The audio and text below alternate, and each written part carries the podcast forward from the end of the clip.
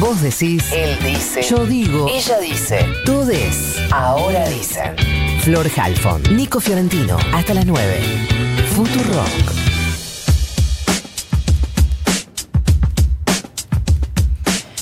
8 y 36 dice el reloj, 11.4 dice el termómetro de la ciudad de Buenos Aires y esta primavera ya esperanza un poquito.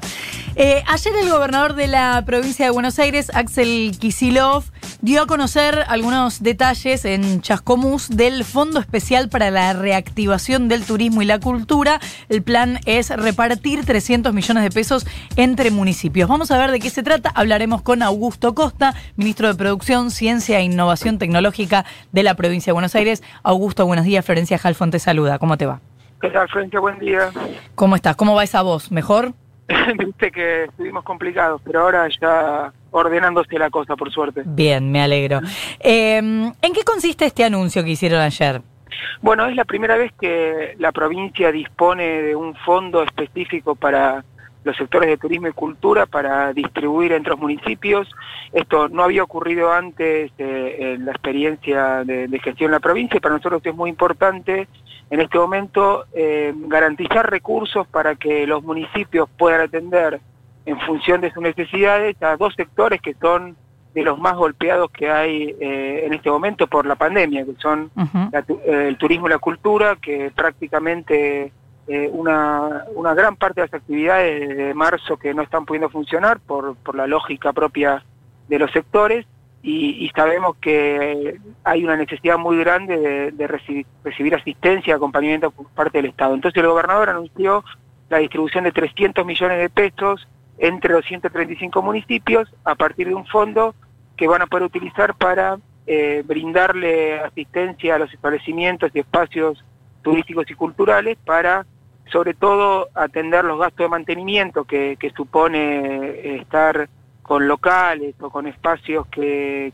necesitan cubrir gastos, pero sin ingresos o con ingresos muy bajos, y pensando en la reactivación de los sectores eh, para que puedan adecuarse a los nuevos protocolos y, y, normas de funcionamiento. Así que es una política muy importante que fue muy bien recibida por, por los intendentes y por los sectores de la cultura del turismo y que además nos permitió confeccionar un catálogo de uh -huh. toda la oferta turística y cultural de la provincia porque el fondo se basa en la inscripción en un registro, en una base de datos de los establecimientos culturales y turísticos de la provincia que nos está dando también mucha información sobre la gran diversidad que hay eh, en, en, la oferta turística y cultural en, en los 135 municipios y que nos va a permitir también desarrollar políticas. Así que es una eh, medida muy completa que sirve a los fines de, de, transitar de la mejor manera posible este momento, pero también para, de cara al futuro, generar mejores políticas para, para potenciar estos sectores.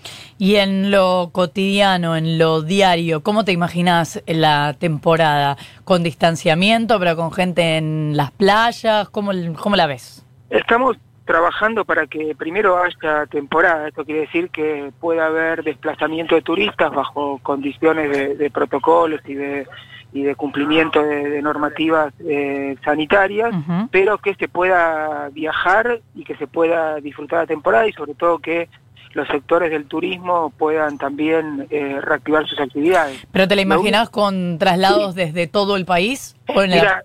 eso lo estamos discutiendo ahora porque okay. no, no sabemos a ciencia cierta cómo va a estar la situación epidemiológica de acá un mes y medio o dos. Uh -huh. o sea, hoy es un día a día de analizar la información, de mirar también la experiencia de otros países, eh, sobre todo los países de Europa donde ya atravesaron el verano y, y nos dan pautas de que hay situaciones donde eh, mucha circulación generó rebrotes y, y nuevos focos de, de contagio, uh -huh. en otras situaciones estuvo más controlado, tenemos imágenes también de algunas playas eh, en otras partes del mundo atestadas de gente, otras cumpliendo normativas. Nosotros apuntamos a que a partir de la experiencia internacional y de cómo va desempeñándose la pandemia en la Argentina, que con distanciamiento, con protocolos en las playas, con mucho cumplimiento por parte de la ciudadanía de, de medidas de prevención y de distanciamiento, podamos tener eh, un, no como las temporadas que, conocemos o, el tipo de,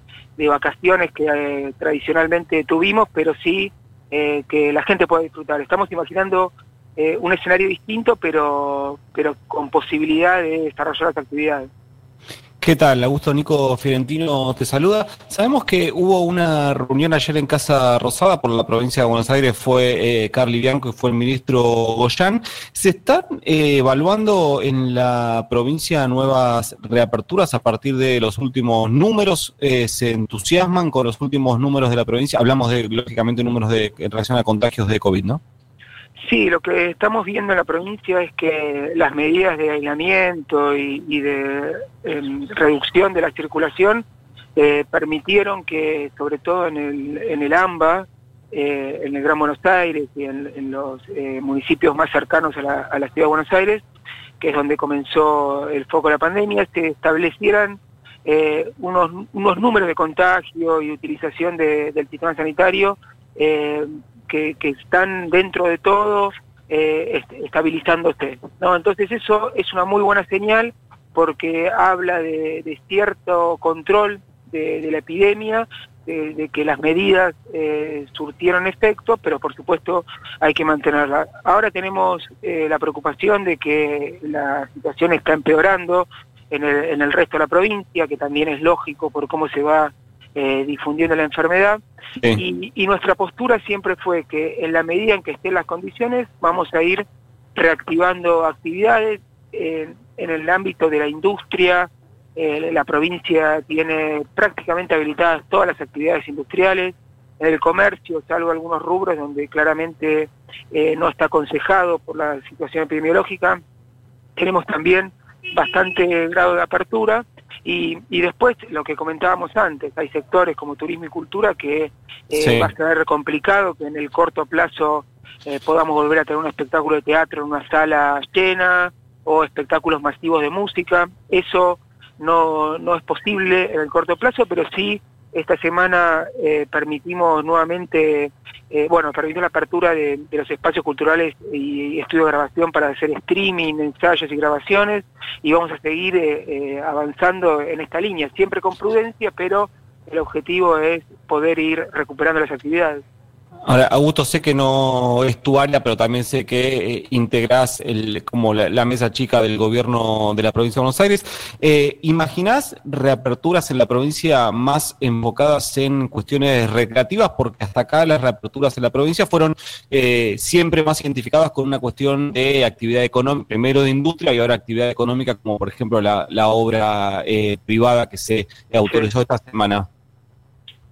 Eh, sí, nosotros eh, estamos también aprendiendo de, cómo se eh, desarrolla la pandemia y sabemos que actividades al aire libre, recreativas, eh, donde las chances de contagio son menores, se van a poder ir a partir también de que mejore el clima y, que, cambie las condiciones, se van a poder ir recuperando. Hasta ahora vos lo que planteaste es la lógica, nosotros seguimos. Priorizamos la actividad económica, que la generación de ingresos, y que, y que quienes viven del desarrollo de ciertas actividades puedan eh, rápidamente poder eh, eh, reactivarse y fuimos abriendo paulatinamente algunas actividades recreativas o, sí, de esparcimiento, pero con mucha prudencia. Ahora nosotros estamos queriendo que la, la, vida vuelva a ser lo más normal posible, pero en los plazos en que nos permite esta situación, y eso es lo que estamos hablando todos los días, y sobre todo de cara, de cara a la temporada, eh, tratar de entender bajo qué eh, circunstancias se puede lograr esto. Augusto, como vice de Vélez, te quiero preguntar eh, sobre la mirada por el posible regreso del fútbol en algún momento, cómo la ves, cómo te agarra la ansiedad, si estás viendo a Libertadores, no sé, algo. Sí, se extraña muchísimo eh, el fútbol en general para alguien que es un, apasionado y bueno, en mi caso también dirigente.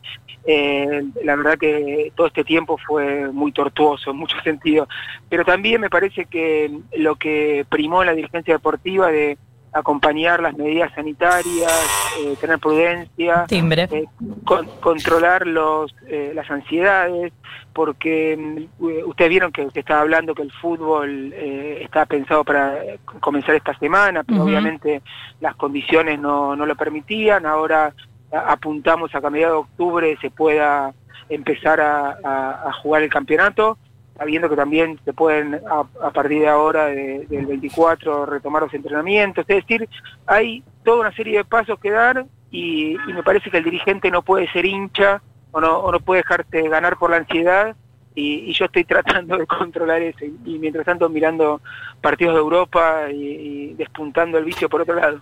Claro. Em, y quiero meterte en otro terreno que es eh, esta discusión que se dio en las últimas semanas sobre la coparticipación, fundamentalmente de la ciudad de Buenos Aires, y esta mirada que no sé si vos compartís o no, que es... Eh, el dinero por habitante, porque hay muchas maneras de mirar la plata por la coparticipación, al margen de que se había transferido en su momento eh, una mayor coparticipación a partir del traspaso de la policía. Pero ¿qué mirada tenés sobre el dinero que le llega a la ciudad de Buenos Aires respecto de lo del resto del país? Mira, más que lo que le llega a la ciudad de Buenos Aires, eh, lo que me parece importante es entender qué significa el sistema de coparticipación, que es un sistema que tiene diferentes objetivos. Por un lado, que los impuestos que recauda el gobierno nacional en las diferentes provincias eh, se transfieran a las provincias según lo que generan eh, de, ese, de esos ingresos nacionales, eh, porque hay un, hay un carácter que es devolutivo. Bueno, por una cuestión de practicidad, la FIP recauda un montón de impuestos que son de las provincias, eh, técnicamente, entonces se, se, devuelve eh, en función de la recaudación. Pero también hay un criterio solidario que tiene que ver con que hay regiones, eh, provincias que tienen más base imponible, mayores ingresos, mayor capacidad de recaudación, que ceden parte de esos recursos para otras provincias que están más rezagadas, con mayores dificultades y, mayores necesidades de recursos para, para, sostener su sector público, su política de gasto. Entonces las provincias que, que pueden generar mayores ingresos eh, solidariamente ceden parte de, los recursos al resto de las provincias. Esta es la lógica general de la coparticipación. En el caso de la provincia de Buenos Aires, eh, hubo en las últimas décadas una pérdida de recursos respecto a lo que genera, que fueron transferidos de otras provincias y que cuando uno mira la, la cuestión de manera integral, se le perdió, se perdió en Buenos Aires la capacidad de autonomía financiera para poder sostener sus gastos. Distinto es lo que ocurre en la ciudad, uno de los distritos más ricos con mayor eh, capacidad de generación de ingresos, que además en los últimos años recibió de una manera eh, no justificada o que, no se puede fundamentar eh, en función de necesidades, recursos por encima de lo que le correspondía. Eso es lo que ahora se está corrigiendo y, el, punto y pico de coparticipación que se le otorga a la provincia ahora y que se le estaba transfiriendo a ciudad de una manera que era difícil justificar, eh, significa empezar a corregir esas cuestiones. Me parece que cualquier cualquier eh, movimiento o transferencia en el sentido de corregir estas desigualdades eh, debe ser conveniente, digamos, o es conveniente, y me parece que, esto quedó claro en todas las explicaciones que dio el presidente al tomar esta decisión. Augusto, se nos fue larga la nota, pero no puedo, eh, como vecino, no puedo preguntarte por él, eh, por el Morán, en qué eh, situación está, cómo fue administrado estos días y cuándo imaginas la reapertura. Hablamos del Centro Cultural Morán. Sí, la, la, reapertura, la verdad que también, así como con el fútbol hay que manejar la ansiedad, con los espacios culturales también es todavía muy difícil pensar en actividades en espacios cerrados con eh, afluencia público masivo. La verdad que con los compañeros y compañeras de Morán eh, venimos sosteniendo el espacio eh, con aportes propios, con aportes de compañeros. Así está la cultura, sin poder facturar, sin poder generar ingresos y, teniendo que sostener costos fijos que, en muchos casos son muy difíciles de sostener, pero con, mucho esfuerzo y compromiso de la lo estamos sosteniendo y realizando actividades de manera virtual, porque claramente esta, esta situación nos está llevando a, explorar nuevas plataformas, nuevas formas de, desarrollar actividades culturales y, el espíritu lo mantenemos arriba. Así que también a, la espera de, poder volver a hacer actividades es un proyecto que para nosotros eh, es fundamental en nuestras vidas eh, y, creo que para el barrio de agronomía también eh, ya es como un clásico, por más que tengamos tres años de existencia, y, esperemos poder volver a, hacer actividades pronto. Ya va a suceder. Augusto Costa, ministro de Producción, Ciencia e Innovación Tecnológica de la provincia de Buenos Aires, gracias por habernos atendido. A ustedes y un abrazo grande. Igualmente, 10 minutos para las 9 de la mañana. Acá nadie se guarda nada. Hasta las 9 en Futurock, ahora dicen.